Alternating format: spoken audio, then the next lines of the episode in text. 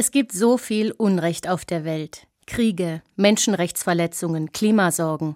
Das sieht man in Israel und Palästina, in der Ukraine, in Somalia und in vielen anderen Ländern. Dazu kommen noch die Sorgen und Nöte einzelner Menschen, weil sie von anderen gedemütigt, gemobbt, fertig gemacht werden.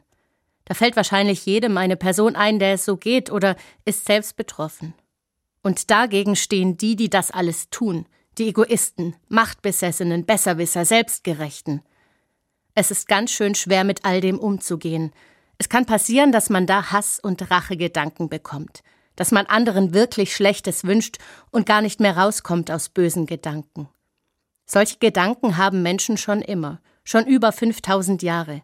Die Welt war damals anders, aber Ungerechtigkeit und Hass gab es da auch. In der Bibel steht ein Gebet, da fragt einer Gott, Warum sind die Völker in Aufruhr geraten? Wozu schmieden die Nationen sinnlose Pläne?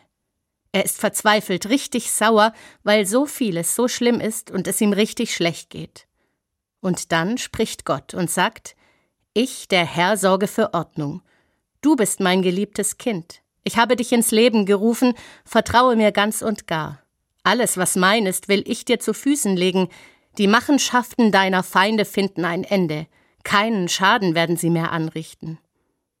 Für mich ist das ein guter Weg, mit Hass und Rachegedanken umzugehen. Ich spreche mit Gott, erzähle ihm alles ganz ehrlich, wo mich Menschen verzweifeln lassen und wo ich am liebsten selbst eingreifen würde.